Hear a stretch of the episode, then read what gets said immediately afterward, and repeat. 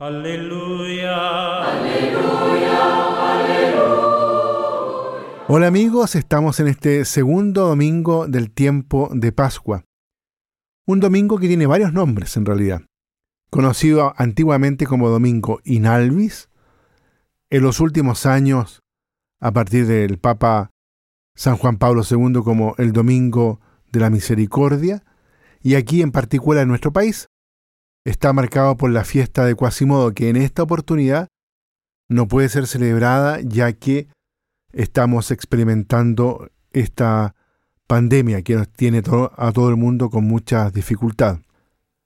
Se trata del Evangelio de Juan, ahí donde Jesús se aparece resucitado a su comunidad. Se podría decir, queridos amigos, que el Evangelio de este día es como el lugar que permite llamar al domingo como el domingo cristiano. La narración de dos apariciones del resucitado en dos domingos consecutivos nos hace casi asistir al nacimiento del domingo cristiano. La comunidad de creyentes se acostumbra a reunirse en domingo, en memoria y en la espera del resucitado. Nos permite presentar el sentido originario del domingo, como memoria y presencia del resucitado en medio de los suyos, como el día de la resurrección, es la Pascua semanal. Tenemos que decir que este último tiempo, esta realidad la hemos experimentado y vivido en profundidad en nuestros propios hogares, transformándose así nuestras casas en verdaderas iglesias domésticas. Lo que un exégeta escribía hace 30 años atrás sobre el relato de la pasión en el cuarto Evangelio, puede también aplicarse al relato de la Pascua. Él decía, no se trata de una construcción hecha con miras a ilustrar unas ideas, sino una interpretación desde la fe de un acontecimiento verdadero. Esta historia parte de una situación de miedo, a las autoridades judías. La situación no es nueva en la obra, es ya la cuarta vez que el autor la menciona. Se ve claro que el miedo no es al pueblo judío, sino a sus autoridades. Este miedo encierra, incapacita, esteriliza. Es en este miedo en el cual entra Jesús. El autor no le interesa el cómo ni el modo. Lo importante es el hecho. Jesús está ahí. Es la misma persona que había convivido antes con los que ahora están incapacitados por el miedo. Paz a ustedes, les dice. Por dos veces resuena la misma afirmación, paz a ustedes. Es decir, en vez del miedo, la paz. Esta debe ocupar el espacio interior del que antes se adueñaba el miedo.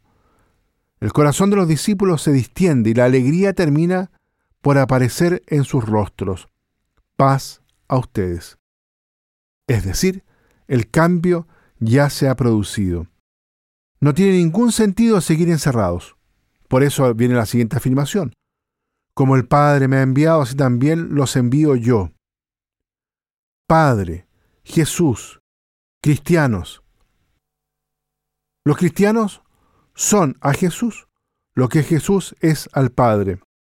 Jesús está ahí para desvelarles su identidad. Son sus enviados, como Él lo es a su vez del Padre. Por eso deben tener su mismo talante. Reciban el Espíritu Santo. Por un lado, Juan pone de manifiesto que la convivencia física con Jesús no es criterio suficiente para entender a Jesús en profundidad. Por otro, adelanta que esta inteligencia de Jesús puede darse en los que no han convivido físicamente con Él. Juan no niega ni valora el papel de los testigos oculares, o más concreto de los doce. Sencillamente rompe una lanza en favor de los que no han convivido con Jesús. Se trata de una problemática fundamental vivida intensamente en las primeras comunidades cristianas. Exponente de la misma son el libro de los Hechos de los Apóstoles y la carta de San Pablo. El texto de este domingo nos proporciona la gran alegría de saber que hoy podemos entender a Jesús incluso mejor que los que convivieron con él. Estamos realmente en el tiempo pascual. Solo para terminar quiero mencionar un texto de Benedicto XVI. Él dice, después del saludo, Jesús muestra a los discípulos las llagas de las manos y, del costado, signos de lo que sucedió y que nunca se borrará. Su humanidad gloriosa permanece herida. Este gesto tiene como finalidad confirmar la nueva realidad de la resurrección.